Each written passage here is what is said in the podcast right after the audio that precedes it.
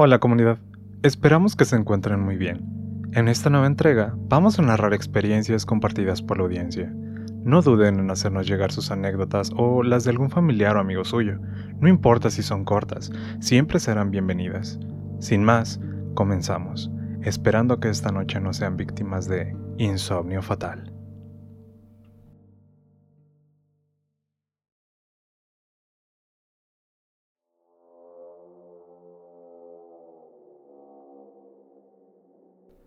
La casa de mis abuelos siempre ha sido conocida por tener algo oculto al interior de sus paredes. Todos los que han llegado a habitar o visitar esta casa han sido protagonistas de historias paranormales que, en reiteradas ocasiones, han sacado más de un susto a mis familiares. Su casa es de esas antiguas, con cuartos y pasillos enormes, paredes gruesas y un interminable patio, de esas que, con solo entrar, se siente un frío que va de perlas cuando la época es calurosa, pero que te congela las manos cuando se acerca el invierno. Entre mis tíos y tías han contado múltiples apariciones, pero la más traumante para mi madre y sus hermanas fue la ocurrida en aquel gran cuarto en la que todas dormían durante su niñez y adolescencia. En total eran cinco personas las que experimentaron el mismo evento paranormal, que hasta hoy día siguen sin poder dar explicación.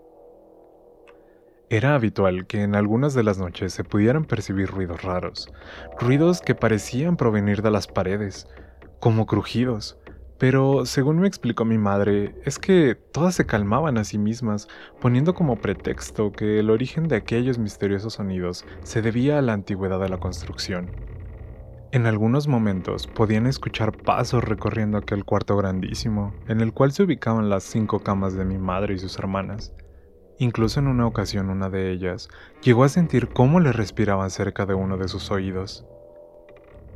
Con el paso de los años, estos eventos fueron variando en intensidad, llegando a haber épocas donde ni siquiera recordaban que eso las acompañaba durante las noches. Pero repentinamente sucedió algo que les helaría la sangre como ningún otro evento hasta ese día. Ya pasaba de la medianoche y todas se encontraban dormidas, cuando una vez más estos crujidos volvieron. Al escucharlos, mi madre junto a Marisela, una de sus hermanas, se despertaron, ya que ellas siempre han tenido el sueño bastante ligero. No pasó mucho tiempo antes de que estos crujidos se convirtieran en pasos, pero esta vez se escuchaban encima del techo de aquel cuarto, rondando de un lado a otro. Entre ellas dos se hablaban, especulando sobre el origen de aquellos extraños sonidos y de que no se trataba de ningún error o confusión. Poco a poco estos pasos fueron escuchándose más y más fuertes, hasta que indudablemente se sentía como si vinieran al lado de ellas, ahí entre las camas donde dormían, siendo que, a pesar de la poca luz, no había absolutamente nadie más en aquella habitación. Los pasos se detuvieron en seco y de pronto escucharon un ligero crujido de papel. Ambas voltearon rápidamente en la dirección donde provenía el sonido y pudieron observar que un póster, de esos que muestran a algún famoso del momento, era arrancado poco a poco por algo que ni mi madre ni su hermana Marisela podían ver.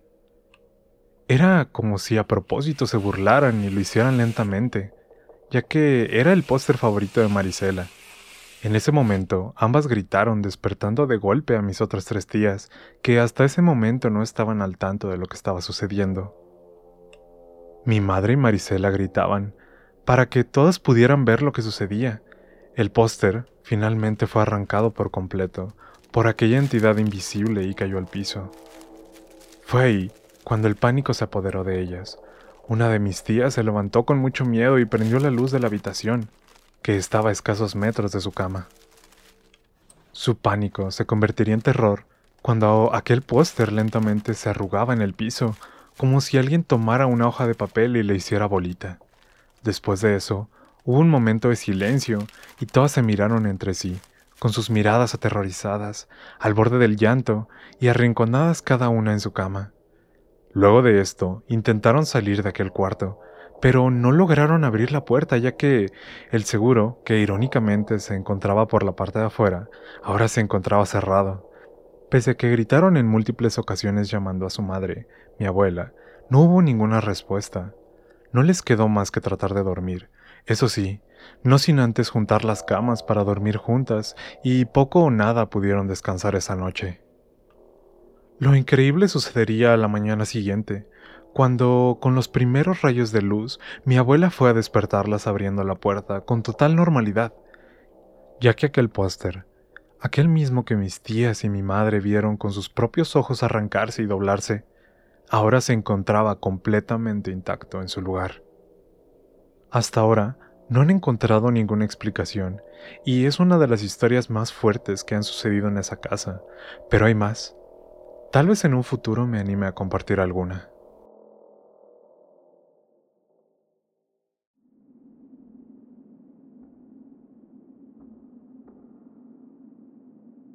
Esta historia que tengo por contar es bastante corta y honestamente no disfruto mucho de las cosas de terror por la fácil sugestión que puedo llegar a tener.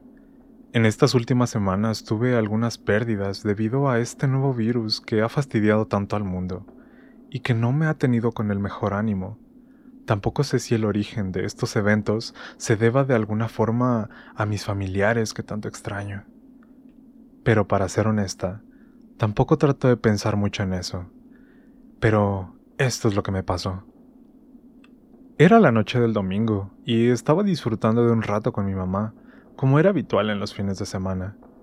Mi papá se encontraba en el cuarto de mis padres, en el segundo piso, mirando la televisión, cuando me llamó.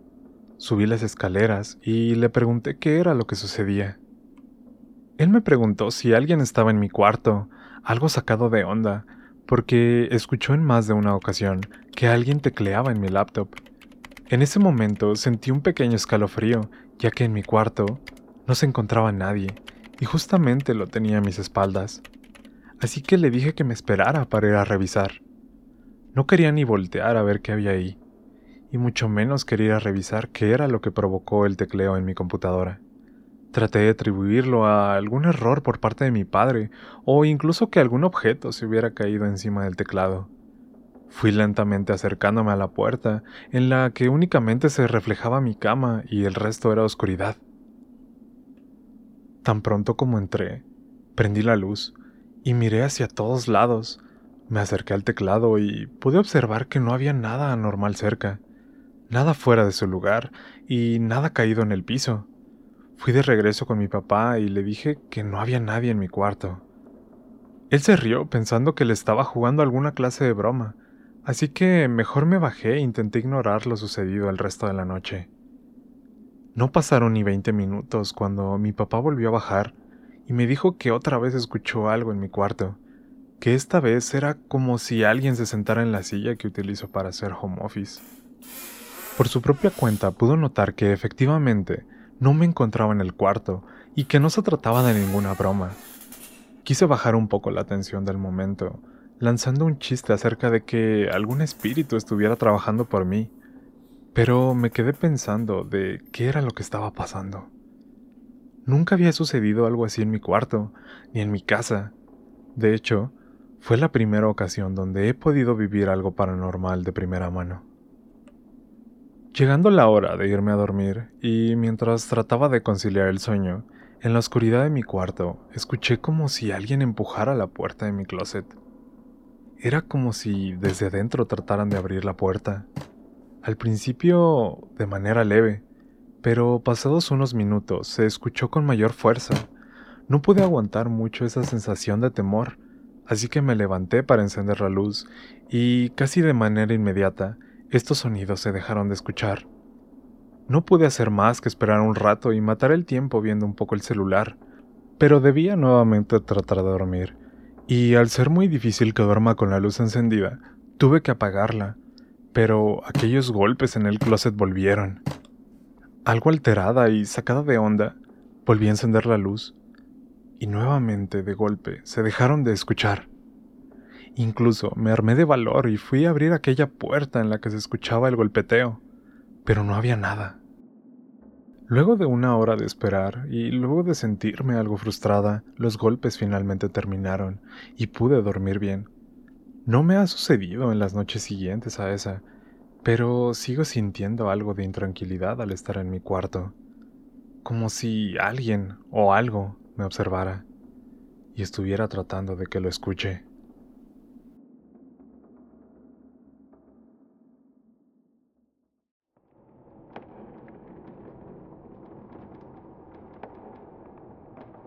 Hola.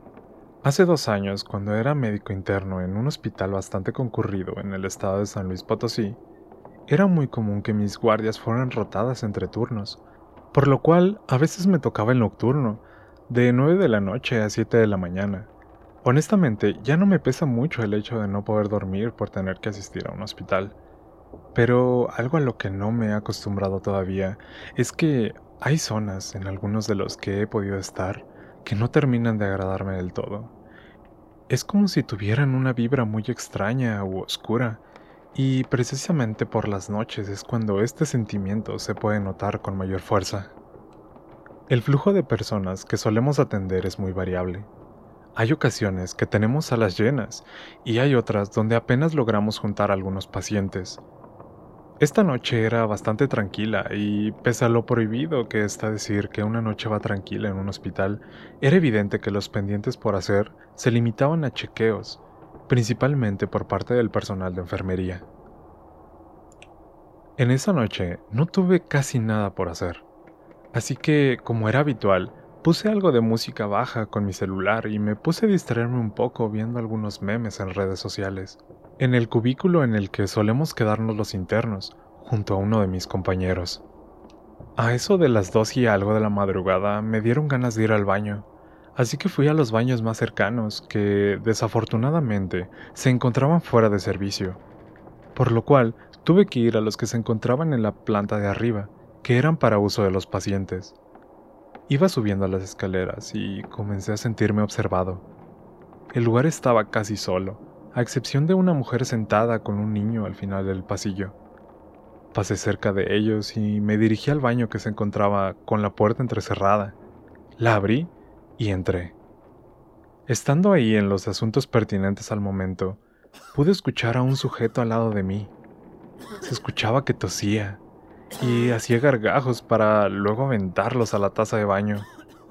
También se escuchaba como que se quejaba, como si algo le doliera y tuviera alguna afección en sus pulmones, así que decidí preguntarle si todo se encontraba bien, pero no obtuve ninguna respuesta.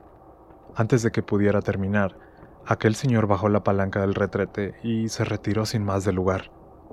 Finalmente salí y no pude observar a ningún señor cerca, solo aquella señora y el niño que estaban antes de entrar al baño. Me intrigó un poco y quise saber qué paciente era, ya que, por lo que pude escuchar, logré intuir que su salud no estaba pasando por su mejor momento. Fui con la enfermera de piso y le pregunté si tenían pacientes y si alguno había salido recientemente para ir al baño. Su respuesta fue un no, agregando que de hecho los pocos pacientes que habían habían estado bastante bien y todos en sus habitaciones. Algo extrañado y agregando la sensación anormal que me dio al dirigirme a esa zona del hospital, decidí regresar con la mujer, quien podría decirme la dirección en la que se había ido aquel paciente que escuché.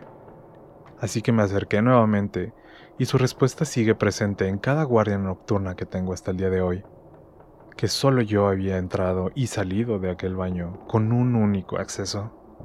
Sigo sin poder explicar lo que sucedió aquella noche, pero lo cierto es que mis compañeros y compañeras han vivido experiencias similares, Así que creo que no es un caso aislado, mucho menos en este hospital, que tiene fama de ser sede de bastantes historias entre nosotros.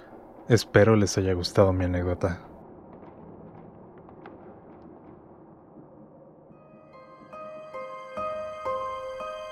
Muchas gracias por llegar hasta el final de este nuevo capítulo.